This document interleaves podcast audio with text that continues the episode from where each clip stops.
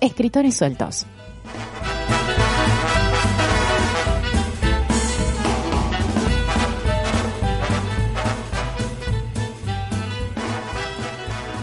Martes 20 de abril de 2021. Un martes más, una tarde más, en la sintonía de Siberia FM. Aquí tenéis el programa Literatura, Peligro, Escritores Sueltos. Hola Begoña, buenas tardes. Buenas tardes, Chusmi. ¿Qué tal todo? Pues muy bien.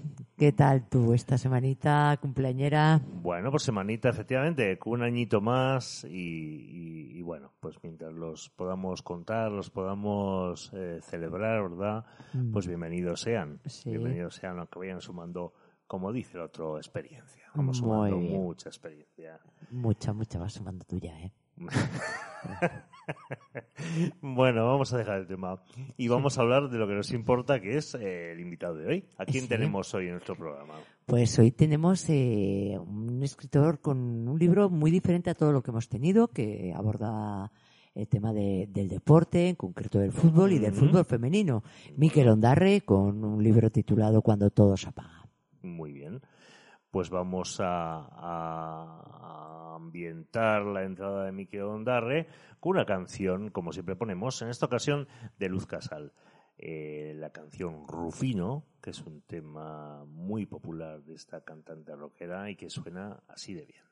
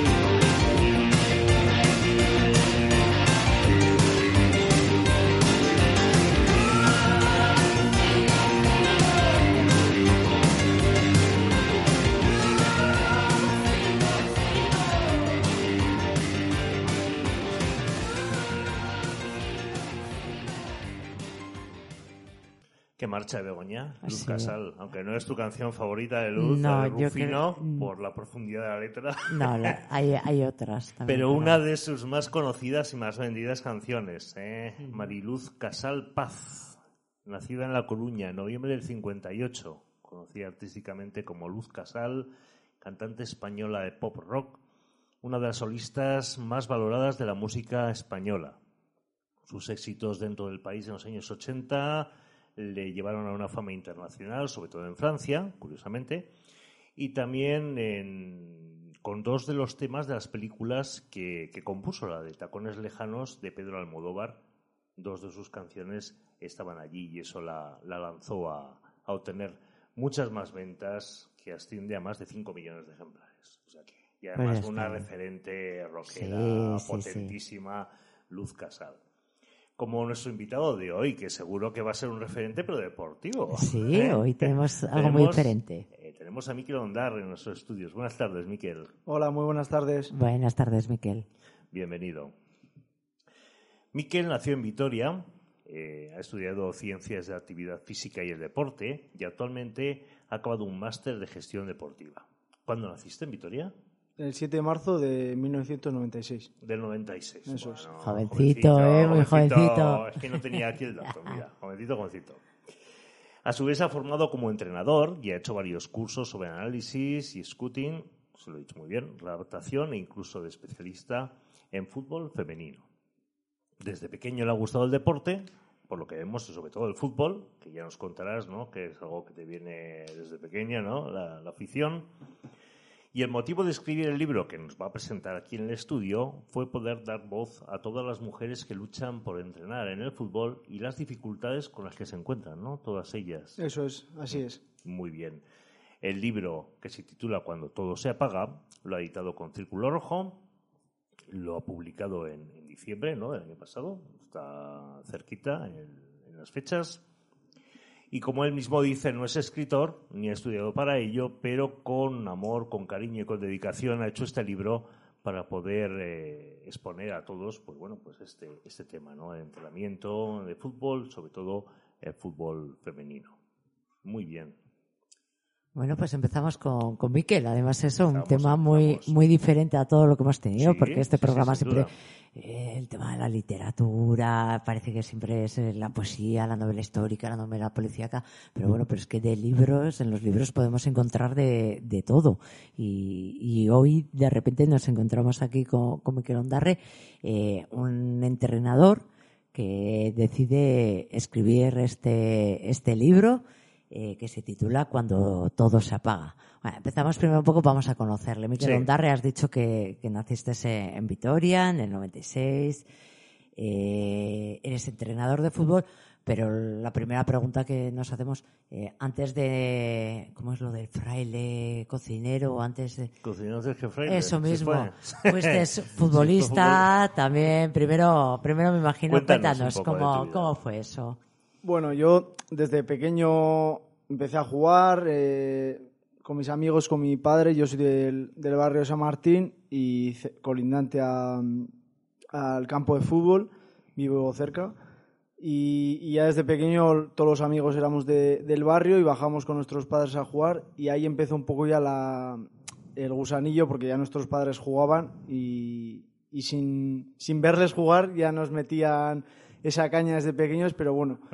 Y, y ahí empezó, empezamos eh, todos los amigos en el equipo de, de la Icastola, en Icasvidea, y bueno, luego ya sí que nuestros caminos se separaron en, en primero de, de la ESO y cada uno eh, cogió su propia carrera, pero, pero sí, siempre eh, he sabido que el, que el fútbol tarde o temprano iba a ser mi, mi pasión y, y es verdad que, que, bueno, eh, a lo largo de la vida vas tocando pues diferentes áreas de a ver si me gusta esto o lo otro, pero, pero yo, mis padres y creo que todo mi entorno sabe que, que no concibo la vida sin, sin Sí. fútbol. Sin el fútbol. Porque hablas de, de tu familia, de tu padre. Vienes de una familia deportista en la que el fútbol ha estado presente siempre, ¿no? Sí, sí. eh, ya eh, los hermanos de mi padre jugaron. Eh, mi tío fue portero. eh, así como yo, aunque mi última etapa, ya cuando me retiré, eh, jugué en otras posiciones, como la de extremo delantero, que siempre he querido retirarme así y afortunadamente... Lo... de retirarse, es un chaval. Ah, bajo, pero es que este mundo del fútbol ya no lo irá contando, pero me parece que es muy breve, es cierto. Y, y, sí, luego, bueno, mi padre jugó de lateral y mi tío, el otro hermano de mi padre, lo intentó, pero no era lo suyo.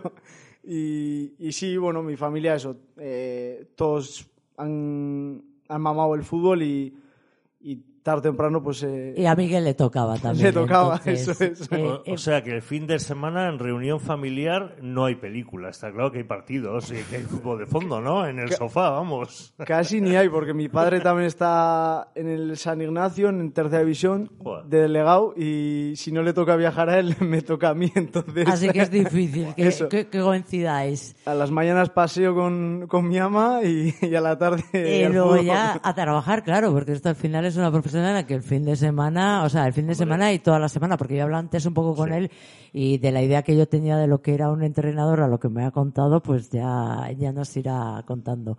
Estudiaste y decidiste que querías seguir vinculado al mundo deportivo y estudiaste entonces lo que mm, los profanos solemos oír como el famoso IBEF, que no sé por qué se llama IBEF, eh, que es, eh, estudiaste esa, esa carrera.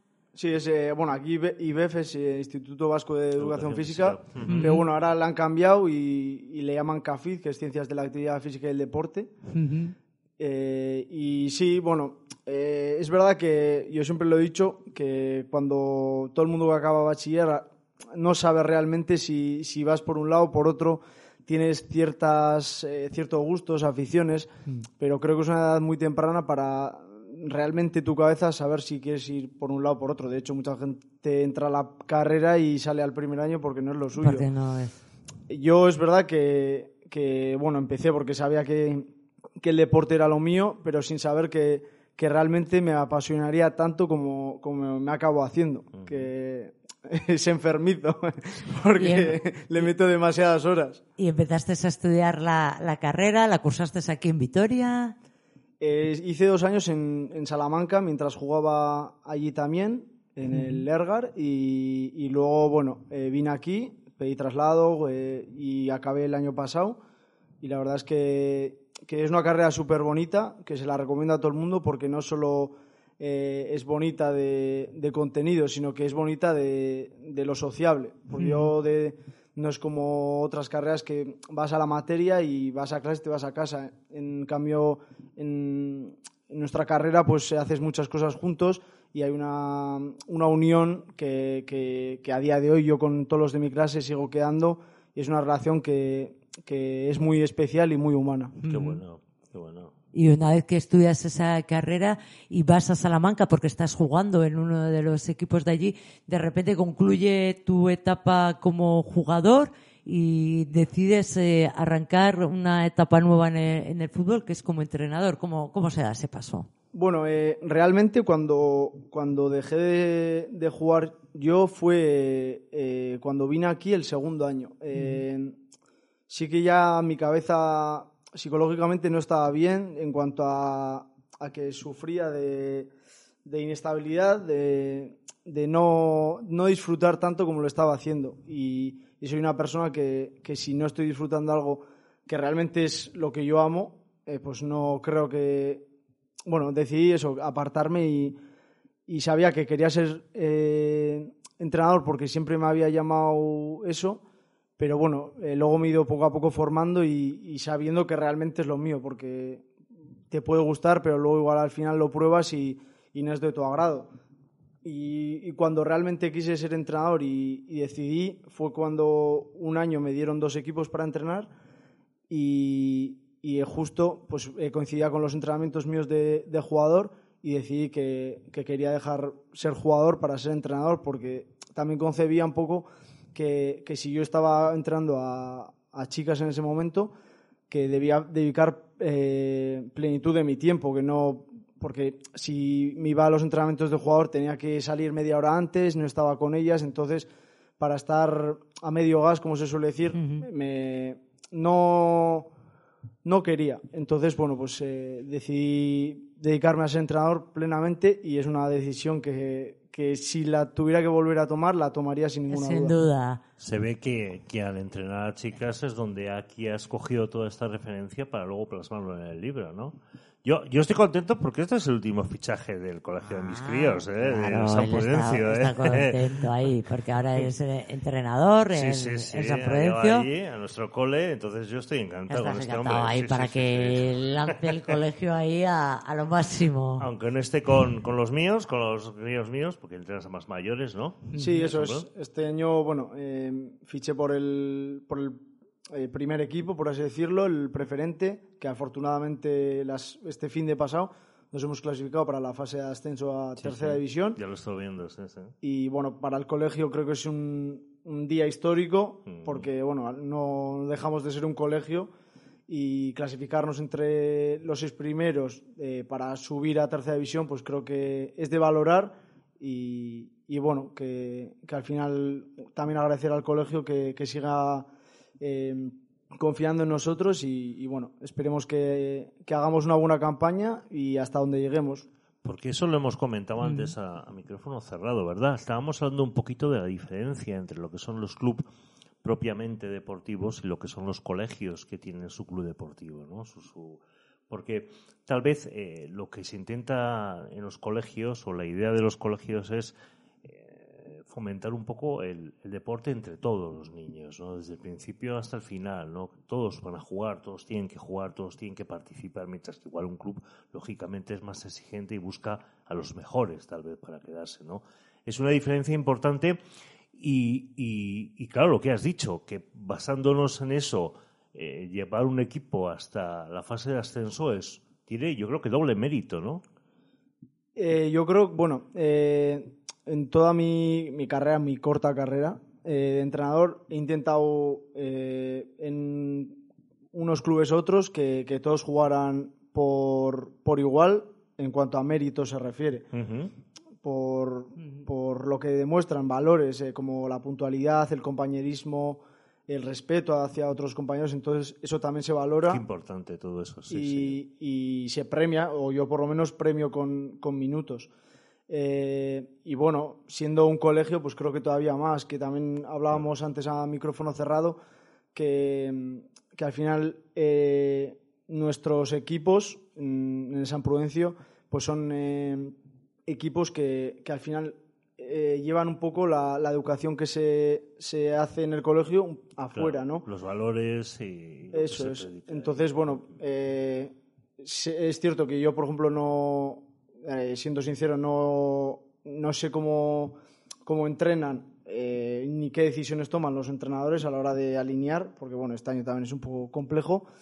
Pero, pero bueno, creo que, que todo el mundo debe, debe, en un club o en otro, debe tener muy en cuenta que al final estamos eh, formando futbolistas, pero también estamos educando personas, ¿no? Claro. Que, que al final, el- yo por lo menos en mi caso, el fútbol me ha servido para, para educarme como persona y tener unos valores que, que a día de hoy tengo e intento transmitir a, a las personas a las que entreno. Es que eso es lo bonito del Sí, deporte, la sí, sí, Begoña. el- Es que el deporte Claro, tiene claro. mucho trasfondo, o sea, eh, se crea una convivencia, una complicidad, un compañerismo, o sea, sí, sí, sí. Todos los deportes, pese a que luego las imágenes, siempre las malas son las que se quedan, pero bueno, eh, el 95% Sí. de los deportes son un compañerismo, ¿no? Una convivencia y un estar, Sí, ¿no? sí, Todos Además, en estos eh, deportes que son tan colaborativos, en los que en el campo no es un partido de tenis uno contra uno, sino que, que es un equipo amplio en el que tienen que jugar jugabas tú, me todo acuerdo, eso, en- sí, en- eso. Pues ahí, ahí nos podemos, pero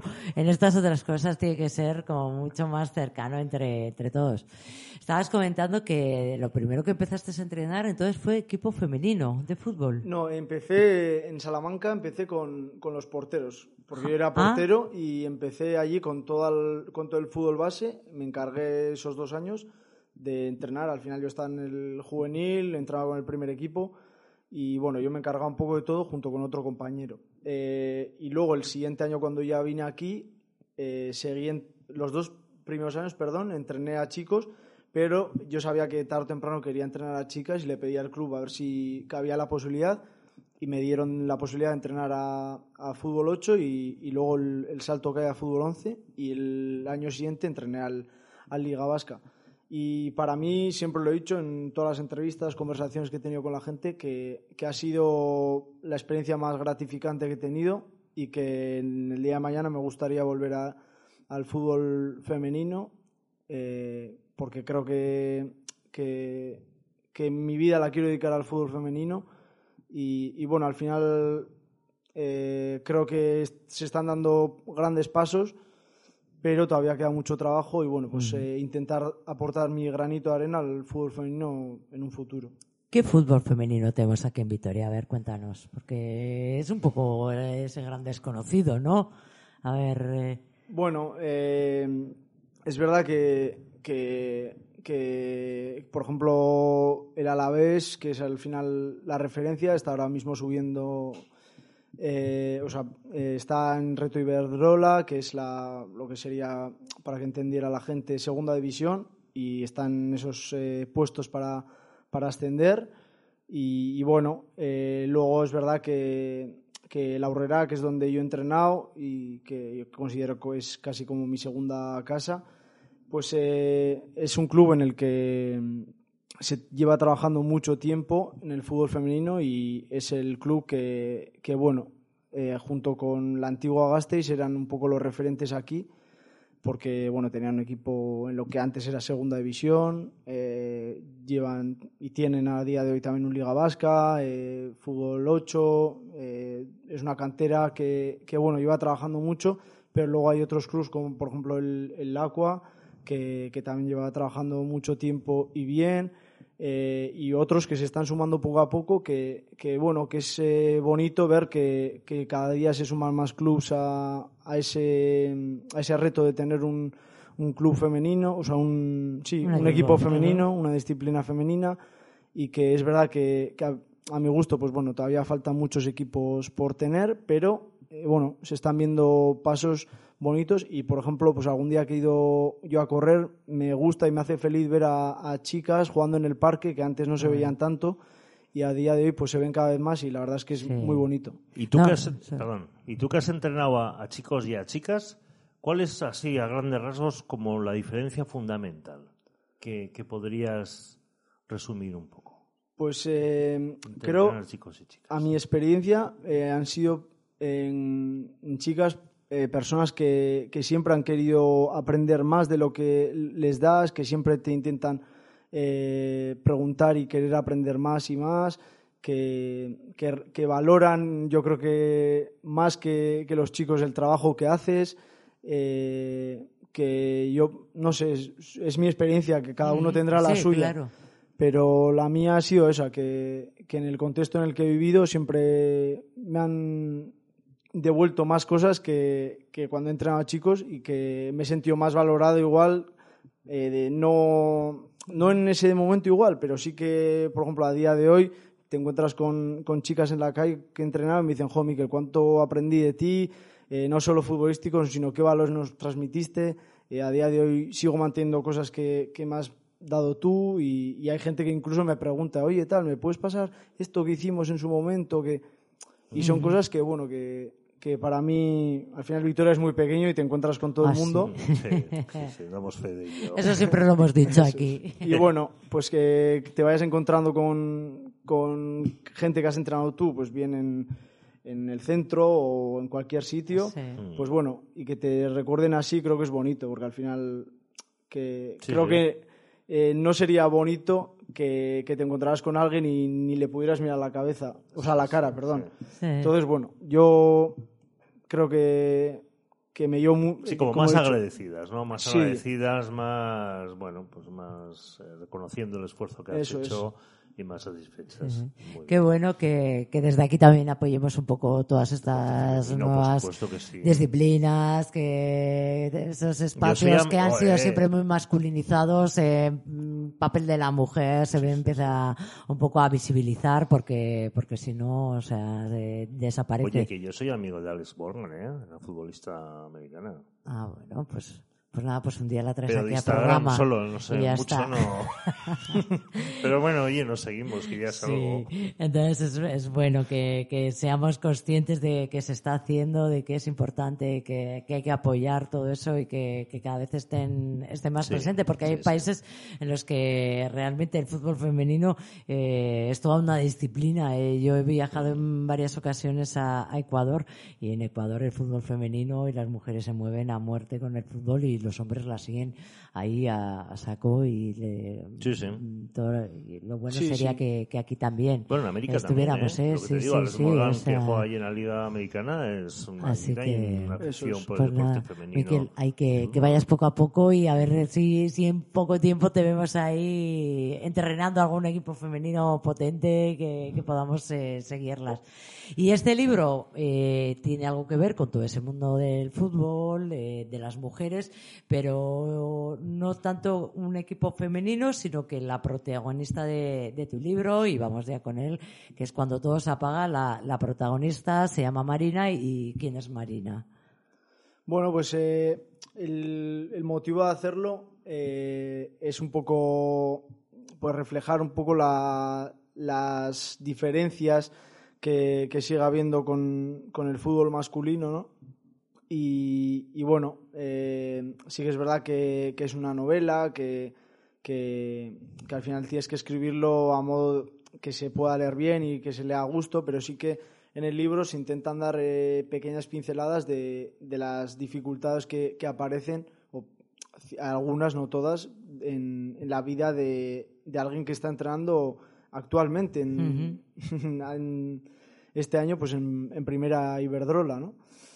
Y bueno, el- la idea nació un poco en la cuarentena, que hemos tenido mucho tiempo para, Para para pensar, pensar, y, y siempre he querido eh, escribir un libro y, y el tema sí que quería llevarlo por allí, pero no sabía realmente cómo, cómo hacerlo, la estructura. Y, y bueno, pues eh, entre, entre estudio y tal, eh, horas muertas, me empecé a escribir, a hacer cosas sueltas.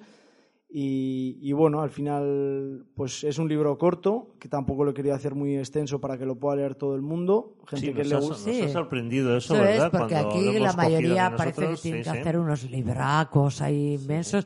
Sin embargo, este es como un pequeño cuadernito que te lo coges en un rato, te lo lees, son sesenta y pico páginas, eh, que es como muy, hecho, cómodo vas de, manejarlo.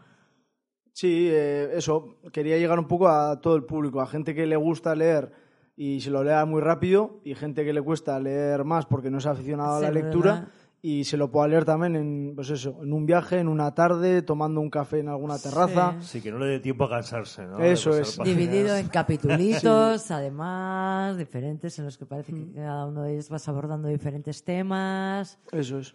Eh, hablábamos de, de Marina, la protagonista. Eh, ¿Qué es lo que sucede en este, en este libro? ¿Qué le pasa a Marina? Bueno, sin hacer mucho Sin spoiler. hacer- No, no, Spoiler, pero justo, bueno, pero justo, venga, para sí, que la justo. gente se pique un poco. Eso Bueno, es. nada, pues eh, que ficha por, por un equipo que, que sube a primera Iberdrola y le, le escogen a ella para, para que lleve el, el cargo. Y bueno, luego pues se relata un poco pues, eh, quién es su cuerpo técnico, que, un poco el día a día y, y lo que le va ocurriendo a lo largo de la temporada, que, que es lo que pasa eh, real, pero bueno, a modo de novela, como hemos dicho. Y un poco eso, las dificultades que te vas encontrando en el día a día, eh, pues eh, están reflejadas ahí en el libro y luego pues es lo que, lo que vive una entrenadora en, en una temporada. Y bueno, y creo que el, el libro lo he hecho para que puedas llegar con intriga hasta el final y, y le aconsejo a todo el mundo que, que se lo lea porque en el final también se muestran cosas eh, que también se dan en el fútbol eh, femenino, pero en el fútbol masculino también, Eso es. evidentemente. Al final será, habrá temas que son comunes es. independientemente ¿no? de, del género. Eh, veo la portada. eh, yo muchas veces os pregunto, ¿esta portada eh, la has hecho alguien especial? ¿Tiene alguna, algún significado? Pues eh, bueno, un poco en el cuento también hay cosas de mi vida, ¿no? que el, quien me conozca pues sabrá de lo que hablo y, y, bueno, ya, ya se me ha sido transmitido. Pero bueno, un poco la portada también habla de lo que es eh, la historia del libro, eh, todo lo que se cuenta dentro del libro. Entonces, eh, quien lo lea finalmente entiende por qué es, por qué es la, la historia y, y, qué tiene que ver la portada en, en la historia.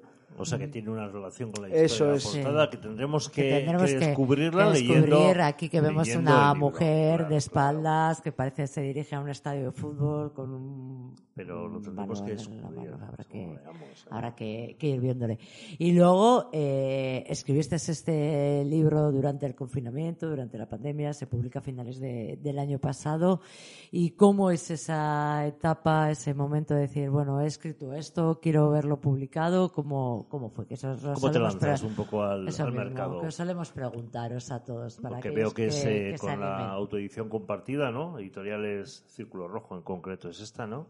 Eso es. Compartida. Eso es. Bueno, sí, me eh, fue una... Bueno, me lancé básicamente a escribirles porque tenía el, libro escrito, pero claro, llegaba el momento de, de cómo hacerlo. Y yo al final eh, no tenía ni idea de, cómo hacerlo para, para lanzar un, libro. Y bueno, eh, fui escribiendo a, a, distintas personas y, y al final, bueno, eh, me recomendaron esta editorial. Hay gente en mi familia que también ha publicado un, un libro con, con, esta editorial. Y, y, bueno, al final me, me, decanté por la editorial, que, que, estoy muy, muy contento y muy satisfecho por el trato y, y toda la edición. Y al sí, final... te facilitan, ¿no? Te facilita mucho el trabajo de... Eso es. vas de nuevo y, por lo menos todo han puesto, ¿no? Eso es. Todo. Y bueno, pues eh, la intriga esa de quiero tenerlo ya en mis manos, que pasaban los días y, y te dicen, bueno, ya falta un mes qué para... típico de todos. Eh, sí, quiero el libro y ya quiero tocarlo, quiero la caja con los libros. Eso es. Y bueno, pues eso, una ilusión inmensa cuando llegas a casa te tocan el timbre y te dicen, oye, tal, hay un paquete para mí, que y tienes ahí todos los libros, ya ellos suben a redes sociales de, que hay la existencia del libro, eh, están en diferentes plataformas y bueno, es una, una, alegría inmensa y sobre todo no, no eso, sino que eh, también lo he dicho muchas veces, que, que la gente que lo ha leído, eh, hay personas que, que juegan en primera que lo han leído, amistades mías, y, bueno, es gratificante ver que algunas se han sentido reflejadas con, con la protagonista o con alguna experiencia del, del libro.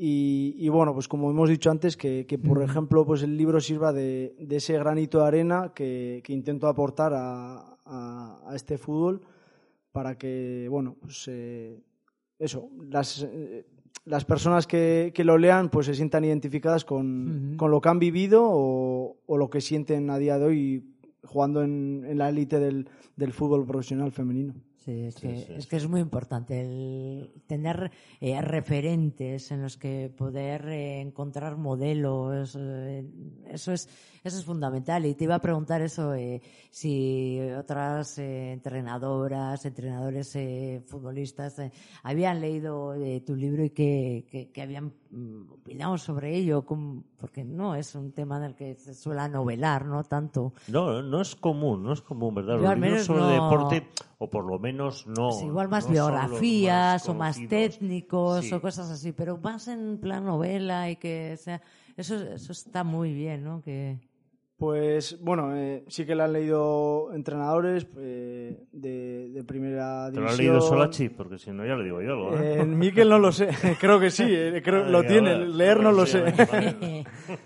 y luego, pues también seleccionadores, por ejemplo, el, el de Euskadi, Iñigo, también jugadoras que están eso, actualmente jugando en, en primera división, en diferentes clubes.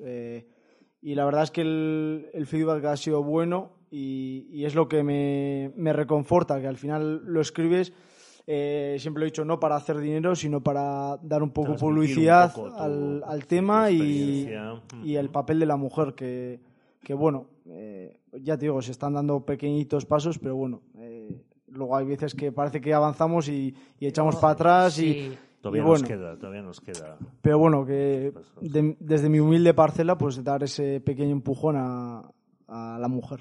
Qué bueno que, oye, está, está bien encontrarnos personas y que, que, sí. que hagan esto. Bueno, Miquel, una de las preguntas que hacemos siempre es el tema de la música. Sí. Si cuando tú te sentaste aquí a, estoy- a yo escribir eh, el libro, estoy- decir, te, te pones música o eres de los que prefiere eh, escribir con el silencio? A ver, ¿cómo...? Pues para escribir sí que necesito silencio, porque me encima sé que el día que estoy inspirado, porque ya igual me levanto y ya tengo la idea en, bueno, cuando que es la única vez que he escrito, pero eh, ya me levantaba y decía, hoy sé que quiero escribir esto y lo voy a enfocar de esta manera. Y luego ya es verdad que, que te que escribes, estás delante de la pantalla y, y ya va solo. Hay veces que igual te pones y escribes una línea o no escribes nada y dices, "Pf, hoy no es el día. Hoy, hoy Hoy estoy no, espeso. Pero bueno, eh, Ah, yo sí sí. que es verdad que necesito silencio, pero también creo que, que la música eh, es eh, un poco el pre de estar reflexivo y, y que te des impu- te- ese impulso. Bueno, Chusmi, a veces no pasa No, no, tu no, lista. No, no, no hay manera, no hay manera. No hay manera, es que la- Es que escribimos con ruido, con música. Nada, no, no hay raros, manera. ¿eh? No hay manera. Para trabajar sí, ¿eh? Para trabajar me gusta eh, caña. Ah, bueno, como por ejemplo, a ver, a ver, porque siempre os pedimos que nos digáis una canción de un grupo que os guste y os la dedicamos en el programa. Así que dinos la tuya. pues Y no me la cambies porque me la lías, claro. te dejo que la descubras. Es de ACDC, pero pon, ponla tú. Es eh, eh, un poco, pues bueno, me, gusta porque en la familia también somos un poco de, de, de gaita, de ese estilo, pues sobre todo mi padre, y es un poco el, el rock que me gusta a mí y un poco la, el estribillo también tiene toques de gaita. Y bueno, es verdad que escucho de todo, o sea, no escucho solo rock. O sea, tengo días que escucho más pop, otros que, que estoy más marchoso y escuchas otra música. O sea, no tengo, no tengo punto intermedio.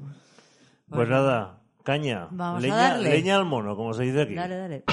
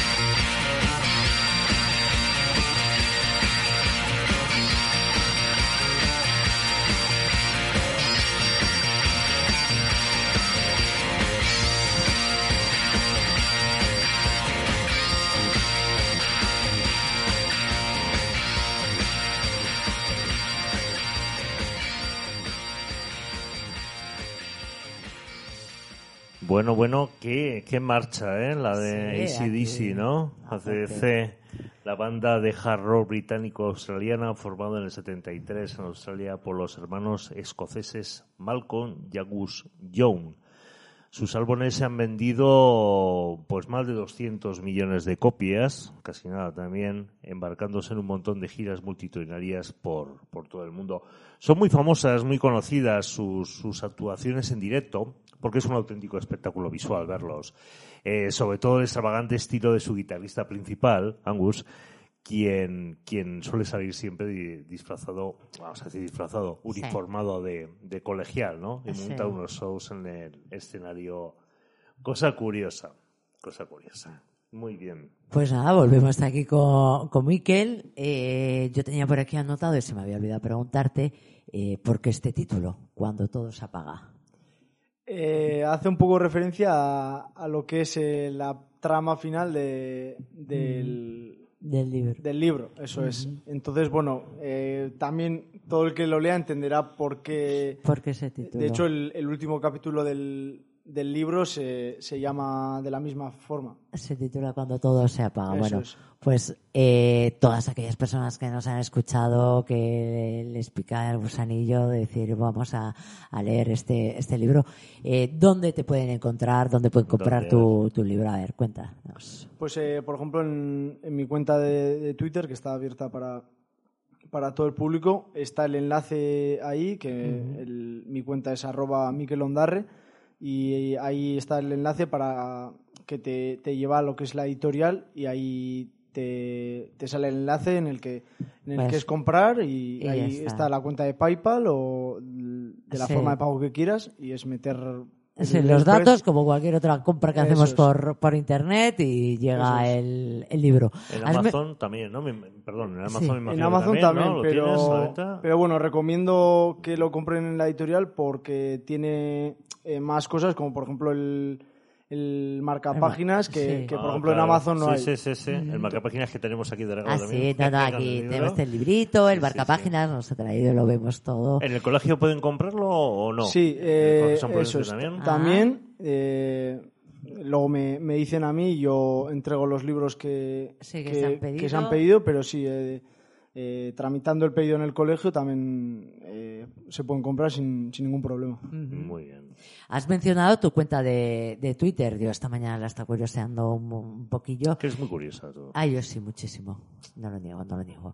Y he visto que, que eres activo, que además eh, das muchos consejos, que das muchas pautas, que aquellas personas que tengan una inquietud por el mundo de- del deporte, de cómo eh, dirigir, liderar eh, grupos, eh, van a encontrar mucha información. Y además he visto que para ti es como fundamental el tema de- psicológico de la mente, de, que el deporte no es solo el físico, el entreno, sino que, que la mente tiene, tiene una gran importancia. Eh, sí, bueno, es verdad que como dices eh, soy bastante activo, me gusta eh, tuitear bastante. Ahora un poco, bueno, sí que es verdad que, que, que lo tengo más olvidado porque ahora mismo tengo bastante trabajo, pero, pero bueno, sí que me gusta publicar, sobre todo eh, lo que más realizo pues son o, o cosas que he hecho yo que le puedan servir a, a otra gente o, o de artículos o libros eh, que se publican, pues eh, coger extractos y, y hacerlo a modo de infografía para que eso les pueda Sí. servir a, a mucha gente. Y como bien comentas, eh, sí que tomo muy en cuenta el- la mente y creo que cada vez se está dando más importancia en el fútbol a- al perfil de un psicólogo, de un coach en, en los equipos porque pues eh, como igual a mí me pasó, no sé si, si teniendo un psicólogo en, en aquellos días pues hubiera alargado más mi, mi etapa de jugador o no, no lo sé, pero creo que, que mucha gente eh, necesita y, y cada vez se está viendo que, que es necesario, que muchos muchas personas antiguamente veían a, a un loquero igual allí y no, no se atrevían a dar el paso y creo que a día de hoy eh, la- el perfil del psicólogo en, en los equipos y en el deporte se está se está potenciando y creo que es necesario porque eh, todos necesitamos eh, pues contar con esa persona que nos ayude a, a combatir nuestros problemas que a su vez seguro que nos hacen eh, rendir en mejores, condiciones me- mejores condiciones. Eso es, pues nada, no os lo perdáis, es su, Sí, sí. su perfil eh, en Twitter, las infografías que has dicho que, que haces que son muy buenas y que cualquiera que, que esté interesado en todo ello la- las vea y, y pueda Lo un poco formarse. Bueno, tenemos por aquí siempre las preguntas indiscretas, que son 25 preguntas, no te vamos a hacer las 25, pero sí dos. Así que dinos del 1 al 25 dos números, los que tú prefieras. El 11 que es eh, el 11 que es mi número Ah. por autonomasia y y no sé, el, el 7 día de mi cumpleaños. Y el Bueno, siete. pues nos Segu- al, al pelo. Lo del 11 seguro que, que será porque has jugado en alguna ocasión con el 11 o esas cosas. Sigo jugando, ahora Sí, ¿no? que ya jugamos pachanga, siempre el 11 para mí. Eh, Eso es, es que siempre es Oye, así. pues me viene al pelo la que ha elegido. Fíjate ¿Ah, qué sí? casualidad, ¿eh? Mira, estaba pensando, yo digo, a ver si le cae una de ¿Sí? esas. Mira, mira. Un deporte que te guste, pero que nunca lo harías y por qué. Hostia, complejo. ¿eh? Digo, a ver si elige esa. Eh, bueno, repíteme, por favor, un deporte. Un deporte que te guste, pero que nunca harías. ¿Y por qué motivo no lo harías? Fua, pues eh, gustar, o sea, es verdad que practico mogollón de deportes, que no tengo ningún reparo en, en intentarlo, seré mejor o peor, pero bueno, siempre intento. Pero eh, tengo una muy mala experiencia con el, con el esquí y Ay. de pequeño. Y es algo que, que está chulo porque la gente dice, va, pues vamos a esquiar, tal. Sí. Le dije, bueno, yo si queréis vamos, pero yo me quedo en casa. Os, espero, quedo por ahí. os espero por ahí. Vale, entonces ya sabemos que el esquí no es de tus deportes. No. O sea, los que te apuntarías. Bueno, y la siguiente pregunta. Si pudieras elegir un poder sobrenatural o extraordinario, ¿cuál elegirías y por qué?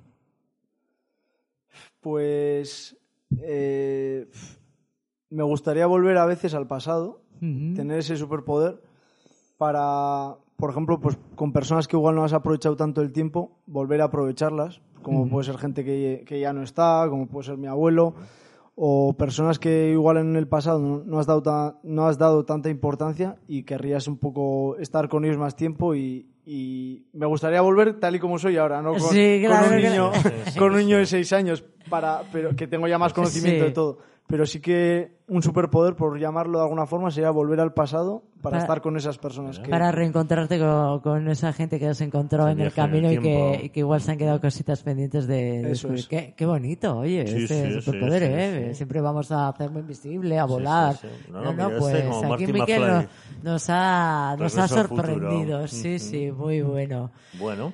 Y otra de las preguntas que siempre hacemos son las recomendaciones literarias. Eso. Esos libros, eso que hayas leído, que digas, "Joder, no os lo perdáis, que, que merece la pena conocer este libro, este autor. A ver, sorprendedos, Miquel.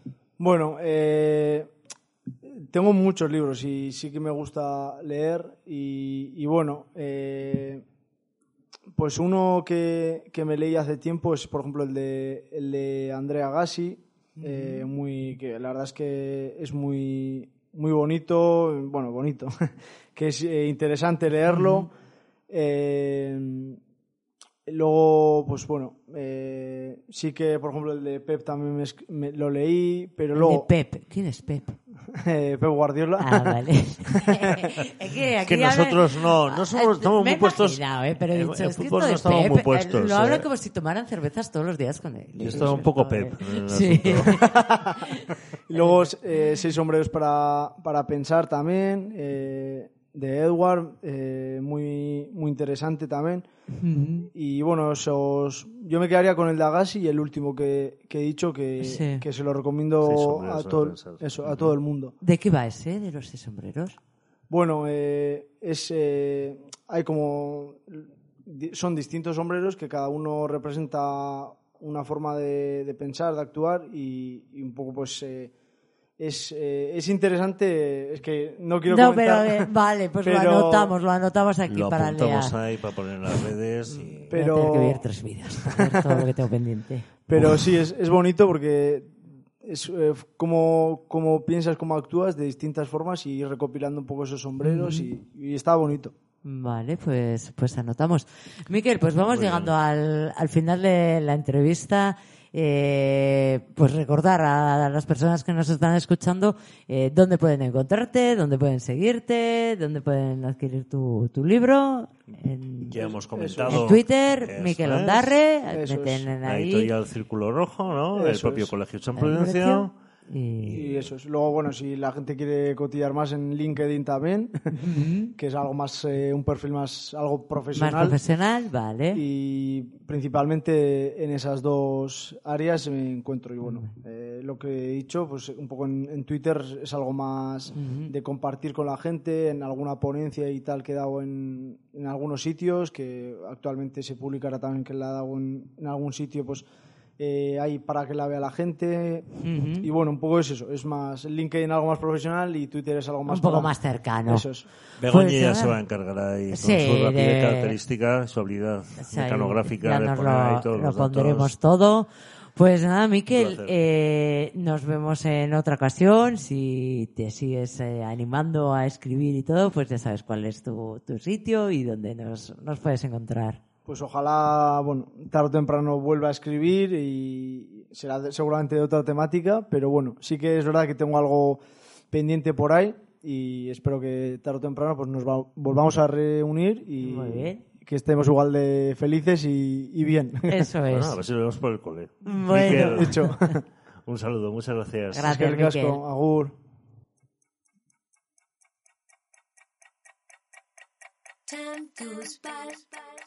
So slowly. Slowly time goes by so slowly. Slowly time goes by so slowly.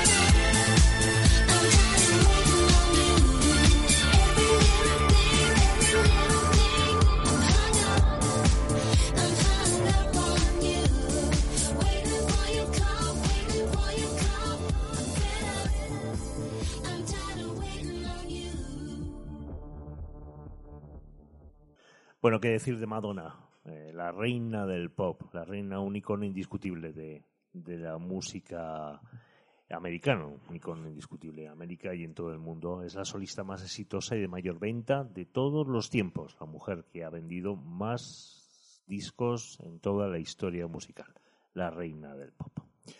Oye, lo hemos pasado bien aquí con, con Miquel Ondarre, ¿verdad? Sí, hemos tenido Hemos aquí a, de a cosas Miquel que nos ha enseñado cosas muy diferentes. que yo desconocía. como Sí, el sí, sí, sí, sí. Muy bien. Muy bien.